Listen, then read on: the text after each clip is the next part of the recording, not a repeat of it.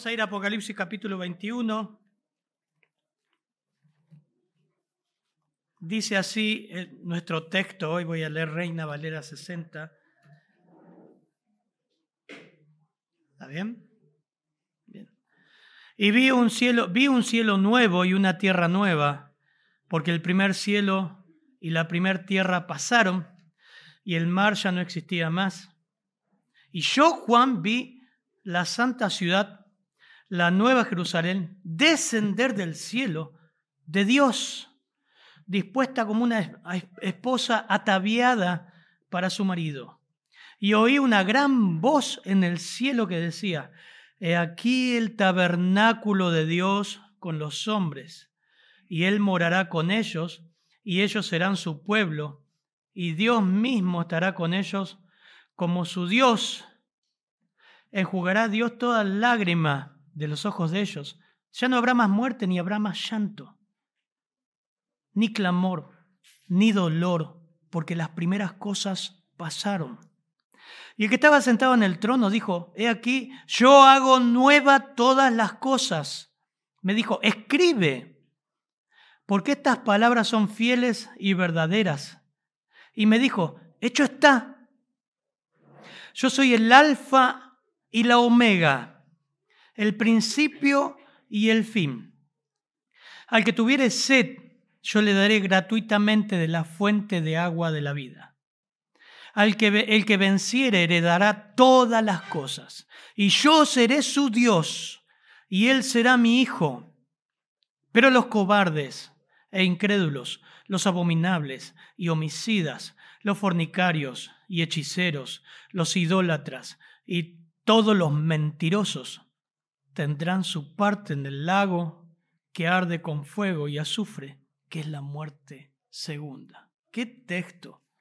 Señor, te pedimos la iluminación que viene por tu Espíritu, Señor, a fin de entender tu palabra, discernirla. Pedimos también, Señor, que tú convenzas de pecado, justicia, juicio. Y Señor, que también hables a nuestra iglesia Señor, algo tienes en este pasaje para la congregación, Señor. Oramos también que tú salves, que tú redimas, que tú edifiques, Señor. Háblame a mi vida, Señor, en tu nombre. Amén, Señor. Estamos llegando ya, nos queda un capítulo y medio de Apocalipsis. ¿Están, ¿Están eh, conscientes de eso? Hemos visto toda la carta del apóstol Juan, de Dios a través del apóstol Juan de Apocalipsis. Hermanos, palabra clave de este texto es Dios. Aparece por lo menos cinco veces. Luego también aparece su nombre. Yo soy el alfa y la omega y el principio y el fin. Es la revelación del plan eterno de Dios para su pueblo. O sea, nos está hablando lo que te espera a vos, a usted en el cielo. Y es interesante que Dios va a revelar en esta mañana quizás una perspectiva más profunda de lo que es el cielo. Y como iglesia, muchas veces no sabemos ni, lo, ni a dónde vamos, qué nos espera allá. Y el texto en esta mañana nos muestra las cosas gloriosas que Dios está ya preparado para nosotros, por gracia, sin merecerlo. Así que antes de entrar en este precioso texto, ¿hoy quién lee? Hoy lee Avi. Bien, vamos a buscar en Hebreos 11.8, Hebreos 11.8, y vamos a ver que realmente es un texto muy alentador para el verdadero cristiano. Pero a veces, hermanos, por la, todo lo que vivimos día a día, el pecado, los problemas, las pruebas, perdemos la perspectiva de lo que nos espera en el cielo. Perdemos la perspectiva de que somos extranjeros y advenedizos, que realmente estamos en este mundo de paso, pero en el buen sentido que Dios nos ha puesto en este mundo pensando en que algo mejor nos espera. Y ese fue el pensamiento de los héroes de la fe que muestra Hebreos capítulo 11, versículo 8 al 14, por favor, al 16, al 16. 8 al 16. 11, 8 al 16. Por la fe Abraham Por la fe Abraham, siendo llamado, obedeció para salir al lugar que había de recibir como herencia, y salió sin saber a dónde iba. Por la fe habitó como extranjero en la tierra prometida como en tierra ajena, morando en tiendas con Isaac y Jacob, coherederos de la misma promesa, porque esperaba la ciudad que tiene fundamentos, cuyo arquitecto y constructor es Dios. Alto, alto, alto, porque estás, eh, seguramente estás distraído. ¿Viste lo que leyó Abby? Versículo 10. Dice, versículo 10 del capítulo 11 de Hebreos, que Abraham esperaba una ciudad que tiene fundamentos, cuyo arquitecto y constructor, ¿quién es? Dios. Siga, por favor, hermana. Por la, fe, también la misma Sara, siendo estéril, recibió fuerza para concebir, y dio a luz aún fuera de tiempo de la edad, porque creyó que era fiel quien lo había prometido.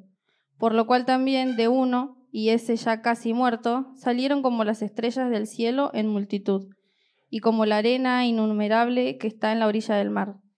Conforme a la fe murieron todos estos sin haber recibido lo prometido, sino mirándolo desde lejos, y creyéndolo, y saludándolo, y confesando que eran extranjeros y peregrinos sobre la tierra. Miren, miren, la interrumpo. Miren lo que dice el texto. Conforme a la fe murieron estos, sin haber recibido lo prometido, mirándolo desde lejos, creyéndolo y saludándolo, confesando que eran extranjeros y peregrinos sobre la tierra. Porque los que esto dicen claramente dan a entender que buscan una patria. Pues si hubiesen estado pensando en aquella de donde salieron, ciertamente podrían haber vuelto la patria terrenal. Pero anhelaban una mejor. Esto es una celestial, por lo cual Dios no se avergüenza de llamarse Dios de ellos, porque les ha preparado una ciudad. ¿Te das cuenta, hermanos, que nuestra patria está en los cielos? El domingo que viene vamos a votar por la patria argentina, pero nuestra ciudadanía realmente está en los cielos en el momento que Cristo nos compró. Salmo 73, 25 dice, ¿a quién tengo yo en los cielos sino a ti? Y fuera de ti nada deseo en la tierra. Mi carne y mi corazón desfallecen, mas la roca de mi corazón y mi porción es Dios para siempre.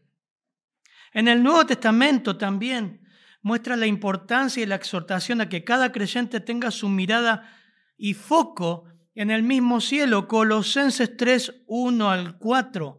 Colosenses 3, 1 al 4 dice lo siguiente, si pues Si pues habéis resucitado con Cristo, buscad también las cosas de arriba, donde está Cristo sentado a la diestra de Dios. Poned la mira en las cosas de arriba, no en las de la tierra, porque habéis muerto y vuestra vida está escondida con Cristo en Dios. Cuando Cristo, vuestra vida, se manifieste, entonces vosotros también seréis manifestados con Él en gloria. En el momento de creer en Cristo, la Biblia habla, por eso es de modo que si alguno está en Cristo, nueva criatura es, las cosas viejas pasaron. Dios te hace nueva criatura. ¿Tenemos inclinaciones a pecar? Es verdad. Pero la Biblia habla de una nueva naturaleza, nueva naturaleza, obviamente que va a odiar el pecado. Y en ese momento tenemos una nueva patria. Hemos muerto, una, eso se ejemplifica en el bautismo. La idea que morimos una vieja vida y hemos nacido una nueva. Que un día vamos a morir y vamos a resucitar. Que Cristo murió y resucitó. Filipenses 3:20 dice, nuestra ciudadanía, más nuestra ciudadanía está en los cielos, de donde también esperamos al Salvador, al Señor Jesucristo, el cual transformará el cuerpo de la humillación nuestra, este cuerpo, para que sea semejante al cuerpo de, de la gloria suya. Estoy leyendo Filipenses 3:20 21 por el poder con el cual puede también sujetar a sí mismo todas las cosas. ¿Qué texto? El texto de hoy, hermanos, nos va a mostrar lo que Dios ya tiene preparado en el cielo para nosotros. Quiera Dios que esta mañana Dios cambie tu perspectiva. Y empieces esta semana diciendo, la verdad, como decía el apóstol Pablo, las aflicciones presentes no son comparables con la gloria venidera. La creación de Dios, vamos a ver, del estado eterno, la consumación de Dios en el plan redentor, la comunión de Dios con su pueblo por la eternidad. Y así como nos lleva allá arriba, nos baja, dice, la confirmación de la condenación de todos aquellos que no son su pueblo. En primer lugar, dice versículo 1, Avi, por favor, vi. Vi un cielo nuevo y una tierra nueva porque el, primer cielo y la primera tierra pasaron y el mar ya no existía más. ¡Wow! Salimos del milenio, salimos del juicio del gran trono blanco, todo esto es cronológico, y ahora Dios crea un nuevo cielo y una nueva tierra. Qué lindo, Salmo 119 también, entre paréntesis, ¿no? Salmo 119, 19 dice, forastero soy yo en la tierra, no encubras de mí tus mandamientos. Forastero soy yo en la tierra. Esta no es mi casa, está allá. Hebreos 11, 16, anhelaban una mejor, esto es decir, una celestial, una patria celestial. Por lo cual, a consecuencia de anhelar eso, Dios no se avergüenza de llamarse Dios de ellos. Este es mi pueblo. Este es mi pueblo que anhela estar conmigo. En primer lugar, el apóstol Juan nos muestra, a Dios a través del apóstol Juan, la creación de Dios de un cielo nuevo y una tierra nueva. Esta expresión vi se repite en el versículo 2 y esta nueva creación se describe como cielo nuevo y tierra nueva. ¿Por qué? ¿Por qué? Porque el mismo texto da la razón. Fíjense el versículo 1. Porque el primer cielo y la primera tierra pasaron. No están más, lo vimos en el capítulo anterior, capítulo 20. Fue deshecho. No por el calentamiento global, no por la contaminación. Dios va a deshacer este universo que hoy conocemos y esta tierra. Todo va a ser deshecho a causa del pecado del hombre luego del milenio, luego de una revelación mundial contra el mismo Cristo reinando en la tierra. Ya lo hemos visto eso. No es un invento de Apocalipsis, no es algo nuevo, porque en el Antiguo Testamento ya estaba esto. Isaías, lo tengo acá. Isaías, me vas a ayudar porque son varios pasajes igual. Isaías 65, 17, dice el profeta, porque aquí que yo crearé nuevos cielos y nueva tierra. Antiguo Testamento, Isaías ya lo decía. Y de lo, agrega, miren, agrega, de lo primero no habrá memoria, ni habrá más pensamiento. O sea, los chicos que están acá, lo que está diciendo Dios, que toda esta tierra Dios un día la va a deshacer, va a llevar a los suyos al cielo y va a hacer un nuevo planeta, un nuevo universo. Y de la tierra, como vemos, no va a haber ni memoria. Eso dice Isaías 63, 65, 17. 66, 22 dice, porque los cielos, como los cielos nuevos y la tierra nueva que yo hago, permanecerán delante de mí, dice Jehová. Estoy leyendo, no Apocalipsis, Isaías 66, 22. Como los cielos nuevos y la tierra nueva que yo hago, permanecerán delante de mí, dice Jehová. Bueno, hay más texto. Lo interesante es analizar la palabra nuevo que se repite varias veces en el texto. ¿Qué es nuevo? ¿A qué se refiere con nuevo? La palabra es kainos y no significa algo en sentido cronológico, o sea, algo nuevo porque lo viejo pasó. No, no, no. Es, habla de algo en sentido cualitativo. No toma nada de lo anterior para hacer algo nuevo. No hace un reciclado. No hace un parche de la antigua creación. Será algo nunca visto, algo totalmente nuevo. Y esta palabra kainos es interesante porque aparece en 2 Corintios 5:17. Avi, pobre Avi, vamos a tener que darle una tablet para que vaya rápido ahí. Segunda de Corintios 5:17 es la misma palabra que aparece en Apocalipsis 21 1. ¿Qué dice? 5.17.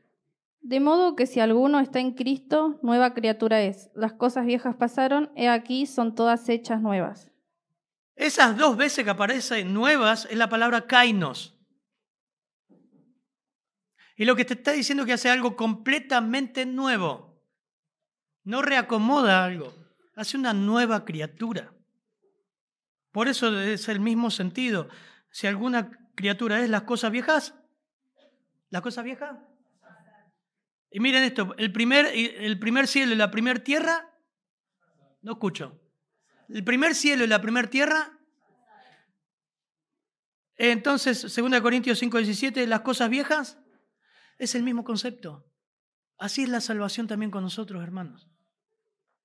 Hace una nueva criatura, completamente nueva, que de repente empieza a odiar el pecado y amar a Dios, que sin, sin el nuevo nacimiento sería imposible, porque no hay quien busque a Dios. No hay bueno ni aún, ni siquiera uno.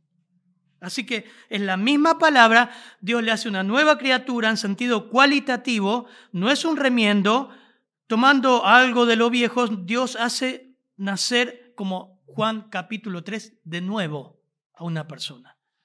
De nuevo. Por eso no queda igual, hermano. No me digas que sos cristiano y vivís como siempre viviste. Es imposible. Es, es loco, es mentiroso eso.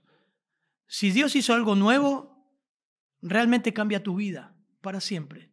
Y vas en un, progresar de santificación día tras día y luchamos contra el pecado.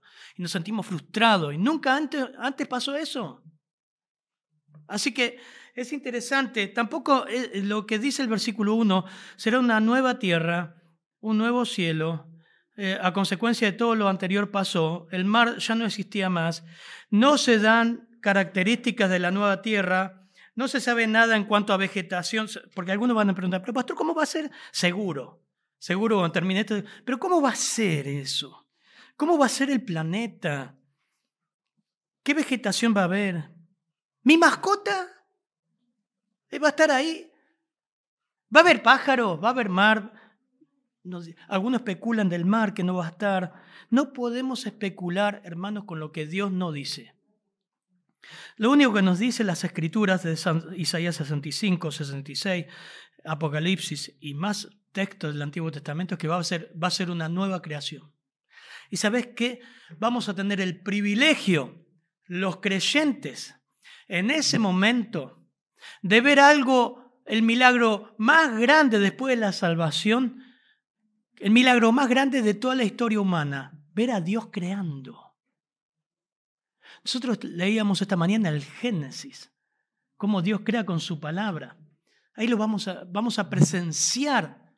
La iglesia, los santos, todo su pueblo va a presenciar una nueva creación, un nuevo universo, un nuevo cielo.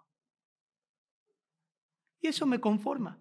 No me interesa cómo sea, si va a haber animalito, vegetación, cómo será la tierra redonda, plana, no me interesa. Con los datos que el Señor nos da, suficiente. Así que Dios va a crear una nueva tierra porque el primer cielo y la primera tierra pasaron. En segundo lugar, también nos muestra Juan que esto es una consumación del plan redentor. Y yo, Juan, versículo 2, vi la santa ciudad, la nueva Jerusalén, descender del cielo de Dios, dispuesta como una esposa ataviada. ¿Me siguen? Para su marido. ¿Qué es esto? ¿Qué es esto, chicos, que está diciendo el texto? Lo que el texto está diciendo, saben que los chicos no tienen menos problema de comprensión que nosotros los grandes, ellos le creen a Dios. Así, las maestras colominicales les pueden decir. Lo que dice el texto que Dios ya tiene una ciudad real en el cielo. Y como leímos en, Hebreos 11, ¿quién es su arquitecto y su diseñador? Dios mismo. La santa ciudad, siempre se llamó santa ciudad, la nueva Jerusalén. ¿Por qué nueva? Porque la Biblia habla de tres, tres Jerusalén. La Jerusalén que conocemos ahora que está en Palestina, la Jerusalén restaurada en el milenio a causa de todos los juicios que van a venir en la tribulación, y esta nueva Jerusalén que ya está en el cielo. Juan 14 nos dice el mismo Señor Jesús, en la casa de mi Padre hay muchas moradas. ¿Se acuerdan? Si no fuera así, lo hubiera dicho, porque voy a preparar un lugar para ustedes. Y si me voy y preparo un lugar para ustedes en esa morada, la ciudad, vendré otra vez, os tomaré conmigo, para que donde yo estoy, ella, allí estéis también vosotros. Qué hermoso. Juan 14, si no lo has leído, ahí está. Las escrituras hablan, y miren del versículo 9, que no lo vamos a leer ahora, en adelante, próxima predicación, vamos a ver cómo es la ciudad. Lo que Dios quiere que sepamos. Lo que Dios quiere que sepamos. Hermanos, en esta ciudad, la nueva Jerusalén, que va a descender del cielo de, Dios, dispuesta como una esposa ataviada, ahí están los hermanos que se han ido ahora, hace poco, hace mucho. Ya están ahí. Y seguramente Dios no es improvisado, el Señor no es improvisado. Si lo llevó, el lugar de ellos ya está listo y lo llevó. La Nueva Jerusalén es la capital del cielo. Y en este momento, como vamos a ver en el versículo 9 en adelante, se va a sentar en el nuevo planeta, en la nueva tierra y en los nuevos cielos. Pero ya está en el cielo. Y su arquitecto es Dios. Acá pone una metáfora, dice, dispuesta como una esposa ataviada para su marido, versículo 2. Y eso habla de una boda judía, habla del desposorio, presentación y la última etapa que es la consumación del matrimonio. El desposorio porque el Señor ya nos desposó en la eternidad a nosotros, nos eligió, llevó a cabo en la eternidad, que es lo más parecido a un compromiso de nuestra época, pagó por nosotros en la eternidad. Ya nos eligió. Antes de la fundación del mundo, Efesios 1, 4, nos escogió. Nos presentó, eso se ocurre en el arrebatamiento de la iglesia, nos presentó a sí mismo y la última etapa que sigue del milenio, la fiesta y la consumación, la ceremonia, que será en la nueva Jerusalén y en la nueva creación. Todos, creyentes de todos los tiempos, incluyendo los de la tribulación, van a estar ahí, dispuesta como esposa de Cosmeo es la palabra ahí, y está hablando de toda esa ciudad va a estar preparada y lista para ser la capital de la nueva creación. Qué privilegio, ¿no? Que a vos te decían, vas al cielo, ¿y qué hay en el cielo? Hay esto. ¿Y para qué viene el versículo 9 en adelante? Pero no solamente hay una nueva Jerusalén, hay una ciudad donde va el creyente ahora, sino que dice versículo 3 y 4, por favor. Y oí una gran voz del cielo que decía, He aquí el tabernáculo de Dios con los hombres, Él morará con ellos y ellos serán su pueblo. Y Dios mismo estará con ellos como su Dios. Enjugará Dios toda lágrima de los ojos de ellos, y ya no habrá más muerte, ni habrá más llanto, ni clamor, ni dolor, porque las primeras cosas pasaron. Del versículo 3 al versículo 7, casi hasta el final, nos muestra que el propósito de esa ciudad y el propósito del cielo es que Dios restablece una comunión íntima con su pueblo. La comunión de Dios con su pueblo por la eternidad, que fue rota en Génesis 3, hoy veíamos a la mañana. Dios paseaba con el hombre en el huerto. Y el hombre cuando pecó se escondió y Dios dice que paseando lo buscaba Adán, ¿dónde estás? Y ahí viene toda la historia de la redención. Ahora, miren este texto. Oí la voz del cielo y dice, es aquí el tabernáculo de Dios con los hombres. El tabernáculo habla de una tienda, una morada, que Dios va a morar con ellos. Y ellos serán su pueblo. Dios mismo estará con ellos como su Dios. Será una comunión impresionante, asombrosa, la presencia de Dios morando y caminando con su pueblo. será, yo me pregunto, ¿cómo, ¿cómo será eso? ¿Cómo será ver, vivir? Nadie ha visto a Dios jamás. Nadie ha caminado con Dios en el sentido físico, en el sentido, obviamente dice que no caminó con Dios y Dios le llevó. Pero acá está, hablando, te está hablando de la presencia de Dios morando con ellos, con nosotros, caminando con nosotros. ¿Cómo será vivir la gloriosa presencia de Dios en el cielo? Vamos a disfrutar una comunión con Dios perfecta, sin el obstáculo del pecado, perdón, como tenemos en esta vida. Será plena, será completa. ¿Cuántos de ustedes pueden decir que tienen una comunión con Dios plena, perfecta, toda esta semana? Siempre está interrumpida por algo. Descuidamos la oración. Cuando no descuidamos la oración, la lectura. Cuando venimos a Dios en oración tenemos un mal pensamiento, discutimos con alguien, una diferencia. Señor, pequé otra vez, salí a manejar en la calle. Se cruzó uno, puso el guiño, ya perdí mi comunión, Señor, me enojé otra vez, perdón, perdón.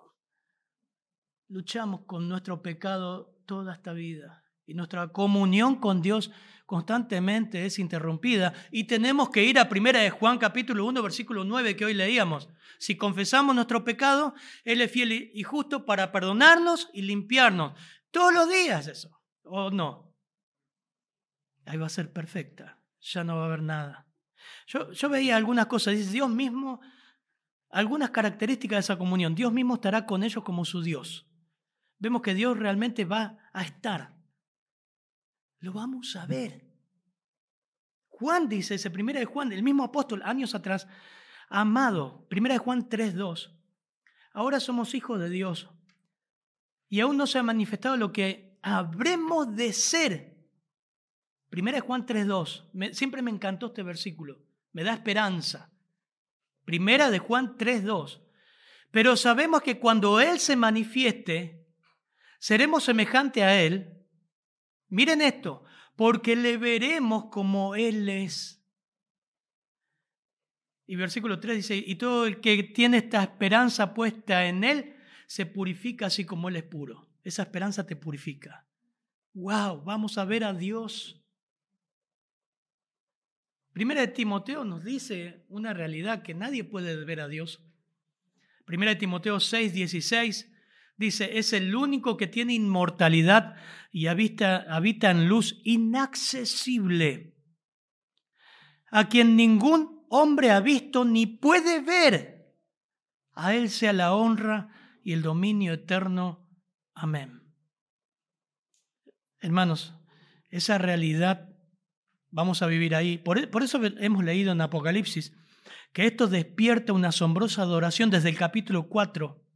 Despierta servicio en el cielo cuando estemos ahí. Dice que vamos a servir noche y día. Imagínate acá que querés estar todo el tiempo. Hay hermanos que vienen la semana, pagan peaje, pagan boletos, van, vienen, van, vienen. Disfrutan servir a Dios. Y estamos limitados. Imagínate ahí. Todo el tiempo serviremos al Señor y en una ciudad y tendremos casa, tendremos morada y vamos a ver a Dios creando una nueva creación. No solamente estará, Dios mismo estará con ellos como su Dios, dice el versículo 4, enjugará Dios toda lágrima de los ojos de ellos y ya no habrá muerte, Abby, ¿no? ¿Y qué más dice? La agarré. Enjugará Dios toda lágrima toda lágrima de los ojos de ellos, y ya no habrá muerte, ni habrá más llanto, ni clamor, ni dolor, porque las primeras cosas pasaron. Otra acción que hace Dios, está, este texto está empapado de acciones de Dios. Dice otra acción que va a ejecutar Dios es que enjugará toda lágrima.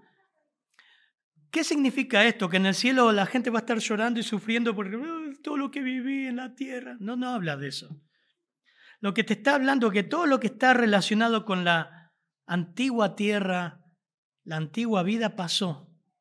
Y lo que te está diciendo, ya no habrá más llanto ahí. Ya no habrá. Ya no va a haber ni, ni recuerdos, dice Isaías, de lo que pasaste. Toda la antigua experiencia humana relacionada con la creación original y la caída han desaparecido para siempre. Ha desaparecido todo pesar, toda enfermedad, todo sufrimiento, todo dolor, la muerte y todo lo que era la característica de la vida nuestra de cada día, se fue. Se fue. Todos, todo cambió. Dice, hará nueva todas las cosas, versículo 5. Y el que estaba sentado en el trono dijo, he aquí, yo hago nueva todas las cosas. Y me dijo, escribe, Juan, escribe, escribe. Estoy en versículo 5. Porque estas palabras son fieles y verdaderas. Dios le dice, miren, yo voy a hacer nuevo todo. No va a haber ni vestigio de lo anterior. Así que escribí esto porque mi palabra es verdad. Todo voy a hacer nuevo. Como les decía, la, palabra nuevo ahí es la misma que vimos hoy al, al, comenzar. Todo eso va a ser con Dios, va a ser Dios en la Nueva Jerusalén. Pero en versículo 7, miren lo que dice versículo 7. El que venciere heredará todas las cosas y yo seré su Dios y él será mi hijo. ¿Por qué dice esto? El Señor que está mostrando ahí quiénes son las características del grupo que va a participar de la Nueva Jerusalén. ¿Quiénes son ellos? Vamos a ver, perdón, me, me salté uno, versículo 6. Avi, por favor. Y me dijo, hecho está, yo soy el alfa y la omega, el principio y el fin. El que tuviere sed, yo le daré gratuitamente de la fuente del agua de la vida. Me salté un versículo, perdón. El versículo 7 después dice, el que venciere heredará todas las cosas. Pero antes de eso, versículo 6 dice, hecho está. ¿A qué le hacen acordar este, esta frase, hecho está? La cruz. La cruz. Impresionante, ¿no? Hecho está, consumado es Juan 19, 30, consumado es. La redención está lista, completa, lista. Y acá marca también un nuevo ciclo. La redención se consuma ahí. La salvación se manifiesta. Hecho está. Lo que está diciendo esta frase que marca la conclusión de la redención, como en este momento también marca el cierre de un ciclo y el comienzo de un nuevo rumbo, el estado eterno, que así le llaman mucho, el estado eterno. Por eso cierra la historia y abre una nueva. Fíjense cómo se presenta al Señor. Alfa y Omega, principio y fin, son las letras del abecedario griego. La primera y la última, eso habla de eternidad. Él es el dueño, Él es el Señor. Hecho está. Y ahora sí dice, el que tuviere sed, yo le daré gratuitamente de la fuente de agua de vida. Al que venciere heredará todas las cosas, y yo seré su Dios y él será mi hijo. ¿Qué, qué dice eso? ¿Que en el cielo vamos a tener sed? ¿Que en el cielo vamos a batallar y vamos a vencer? ¿A qué se refiere? No, esas son las características de lo que entran en el cielo. Esas son las características nuestras. Y puede ser tu característica en esta mañana. En primer lugar está hablando los creyentes, los sedientos, al que tuviere sed. Nosotros fuimos sedientos. Representa a quienes están reconociendo su desesperada necesidad de justicia. Los que están allí son los que alguna vez reconocieron su condición perdida, sedienta, sin esperanza, desesperada, de ardiente eh, justicia de Dios en su vida. Es esa persona que narra como en el versículo eh, Salmo 42, versículo 1, como el siervo anhela las corrientes de las aguas, así suspira por ti, oh alma mía. Salmo 42. Mi alma tiene sed de Dios, del Dios viviente. ¿Tuviste sed alguna vez? Pero sé que no ves la hora de tomar algo. La idea de sediento está hablando de gente que está sediente de la de la justicia de Dios. Juan habla de eso. El Evangelio de Juan 7:37. El último día de la gran fiesta, Jesús puesto en pie exclamó a gran voz, diciendo, si alguno tiene sed, venga a mí y beba. El que cree en mí, como ha dicho la escritura, de lo más profundo de su, de su ser brotarán ríos de agua viva, hablando del Espíritu Santo que vendría a morar en el interior. La mujer samaritana Juan 4, ¿se acuerdan? Ese hermoso cuadro que estaba el Señor sentado y le dice a la mujer, mujer, dame de beber. Dice, ¿cómo tú siendo judío me pides a mí de beber? Si conociera quién te pide de beber, te daría agua viva. Dame esa agua, así no tengo que venir a buscar a este pozo más. Señor es, quien apaga nuestra sed. Es esa persona sedienta del perdón de Dios. Señor, perdóname. Señor, ¿quién va a apagar esta sed? Sediento de perdón, sediento de Dios. Si no tuviste eso en tu vida, si no has pasado por eso, algo no pasó. En segundo, los vencedores. Romanos 7, 8, 36 dice, tal como está escrito, cuya por causa tuya somos puestos a muerte todo el día. Somos considerados como ovejas para el matadero. Pero en todas estas cosas somos más que vencedores por medio de aquel que nos amó. Toda persona que pone su fe en Cristo es contado como oveja para matadero a causa de su fe. Primera de Juan 5, 4 y 5, por favor. Primera de Juan 5, 4 y 5. ¿Qué nos dice? Ahí habla de vencer también. Nikao, esa es la palabra. No cao, la que se usa en el boxeo. 5, 4.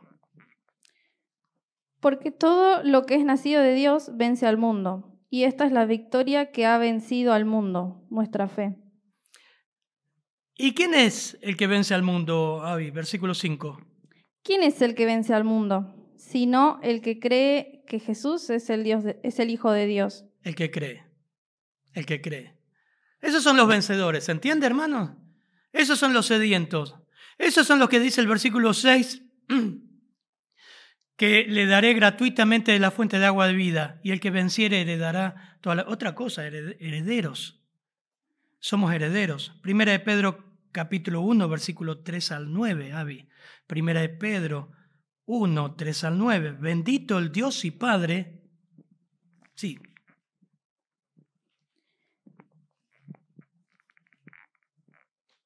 ¿Está?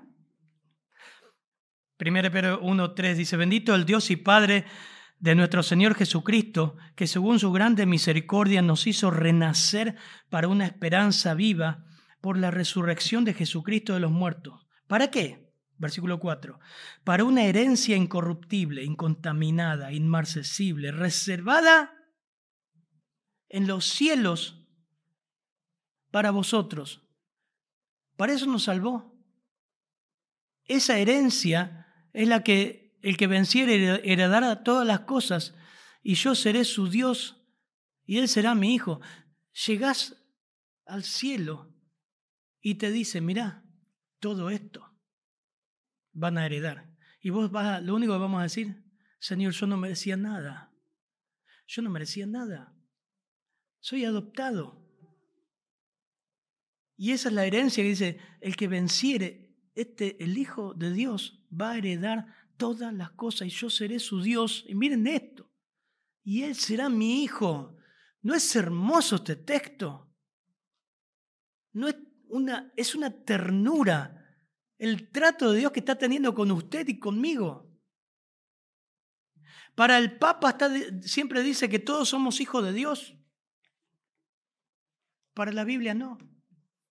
Juan 1.12 dice más el que todos los que le recibieron, los que creen en su nombre, les dio derecho de ser hijos de Dios. Creer y recibir. Y no es recibir en una misa. Habla de apropiarte del mensaje de salvación. Solo son hijos de Dios los que creyeron en Cristo y se arrepintieron de sus pecados. Qué privilegio. Pero el privilegio más grande está en el versículo 7, eh, como les dije, seré su Dios, yo seré su Dios. Ya es un privilegio ahora, ahora ser adoptados, ser sus hijos, ser adoptados por el Dios del universo y que nos llame hijos. Creo que nos acostumbramos mucho, hermanos, a esa idea. Sí, es un hijo de Dios. ¿Vos entendés eso que no merecías nada y que Dios nos incluyó en su familia? Miren Efesios 2.12, 2.12. ¿Quién lo puede leer? Avi, por favor. Yo mientras lo busca Avi les leo Juan 1.11, decía, lo suyo vino y los suyos no lo recibieron, su pueblo. Mas a todos los que le recibieron, a los que creen en su nombre, les dio potestad de ser hecho de hijo de Dios coma, porque sigue el texto, los cuales no son engendrados de sangre, ni de voluntad de carne, ni de varón, sino de Dios. Yo seré su Dios. En amor, habiéndonos predestinado para ser adoptados hijos suyos por medio de Jesucristo, según el puro afecto de su voluntad, para alabanza de la gloria de su gracia. Ahí vamos a caer de rodillas alabando a Dios. Oh, Señor, ¿cómo llegué acá? ¿Cómo es posible que esté acá? 2.12, ¿qué dice Efesios? En aquel tiempo estabais sin Cristo, alejados de la ciudadanía de Israel y ajenos a los pactos de la promesa, sin esperanza y sin Dios en el mundo. ¿Escuchás cómo estábamos? Por ahí estabas en una religión, pero la Biblia dice sin esperanza y sin Dios en el mundo. Así estábamos. Y ahora el Señor dice, yo seré su Dios y Él será mi hijo. El cielo mismo manifestará esa adopción y redención de nuestro cuerpo también, porque dice que Romanos 8:22, sabemos que toda la creación gime a una y aún está en dolor de parto hasta, hasta ahora. No solo ella, sino también nosotros mismos que tenemos las primicias del Espíritu, nosotros gemimos dentro mismos esperando la adopción, la redención de nuestro cuerpo. ¿Cuándo se terminará esto, Señor? Va a llegar. O viene Él o vamos nosotros a Él. Pero dice el versículo 24 de Romanos 8, porque en esperanza fuimos salvos. Estábamos sin Dios y sin esperanza. Pero en esperanza fuimos salvos.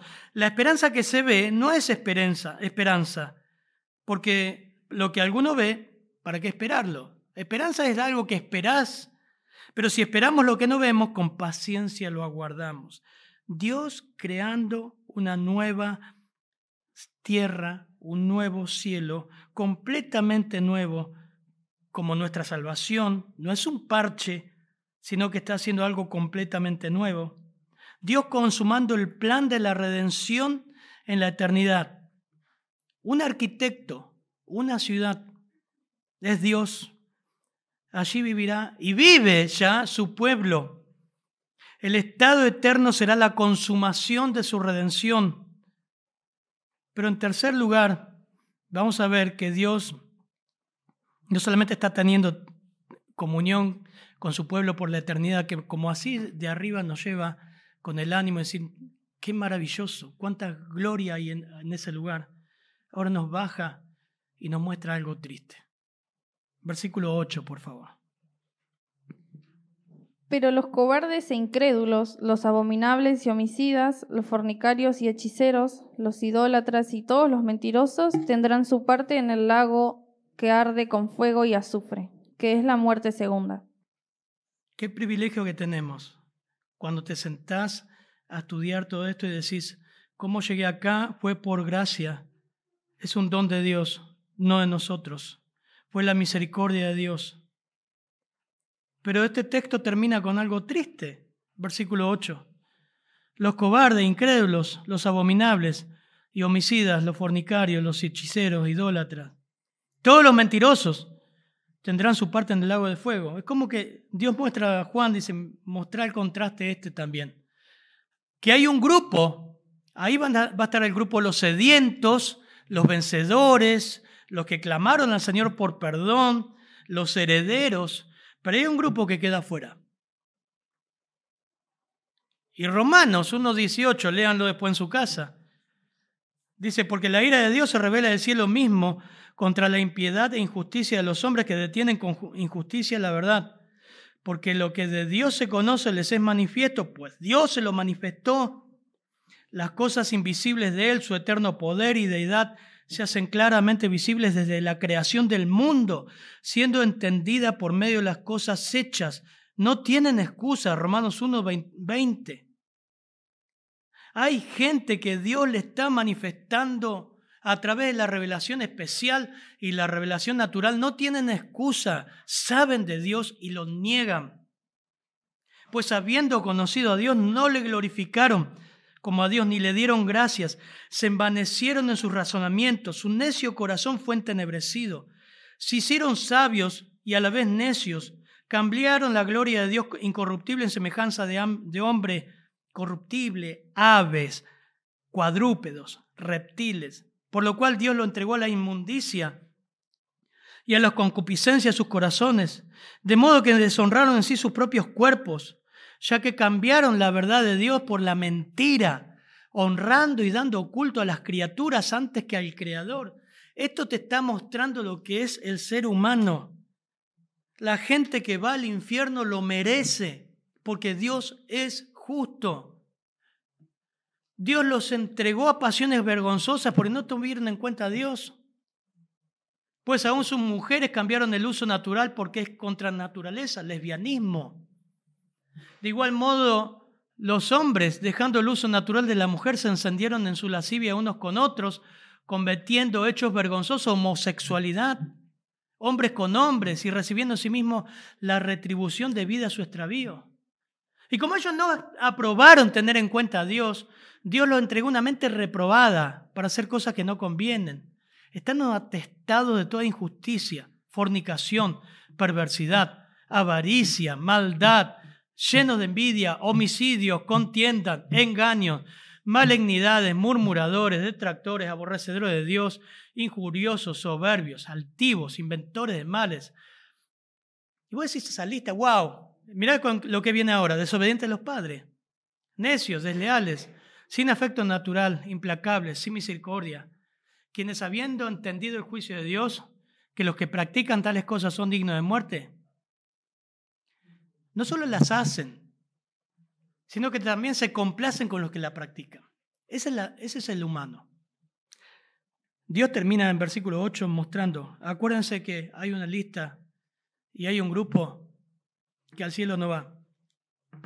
Y te doy una noticia, si nuestro familiar no conoce a Cristo, va al infierno. Y Dios es justo. Dios es justo. Porque nacemos en maldad, nacemos en pecado. Y no puedes echar la culpa a Dios. Dios es justo y como juez justo debe castigar la maldad. Y si esa persona mientras vive no cree en Cristo, va al infierno. Otro texto que dice Gálatas 5:19 manifiesta son las obras de la carne, que son adulterio, fornicación, inmundicia, lascivia, idolatría, hechicería, la palabra fármaco, puede ser adicciones, enemistades, pleitos, celos, iras, contiendas, disensiones, herejías, envidias, homicidios, borracheras, orgías, cosas semejantes a estas. Acerca de los que amonesto, como he dicho antes, los que practican tales cosas no heredarán el reino de Dios. Primera de Juan 3:9, todo el que es nacido de Dios no practica el pecado, porque la simiente de Dios permanece en él y no puede pecar porque es nacido de Dios. En esto se manifiestan los hijos de Dios y los hijos del diablo.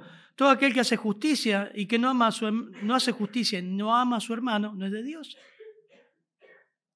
Termina con un contraste, un grupo que va al cielo y un grupo que va al infierno. Y ese grupo que va al infierno que puede ser grupos que vinieron a las iglesias. La semilla sobre la piedra, la semilla junto al camino, la semilla en los espinos. Gente que estuvo en las iglesias, hermanos. Con un corazón duro junto, junto al camino junto a la piedra, brotaron pronto y decían, gloria a Dios, aleluya, amén, aleluya, y cantaban.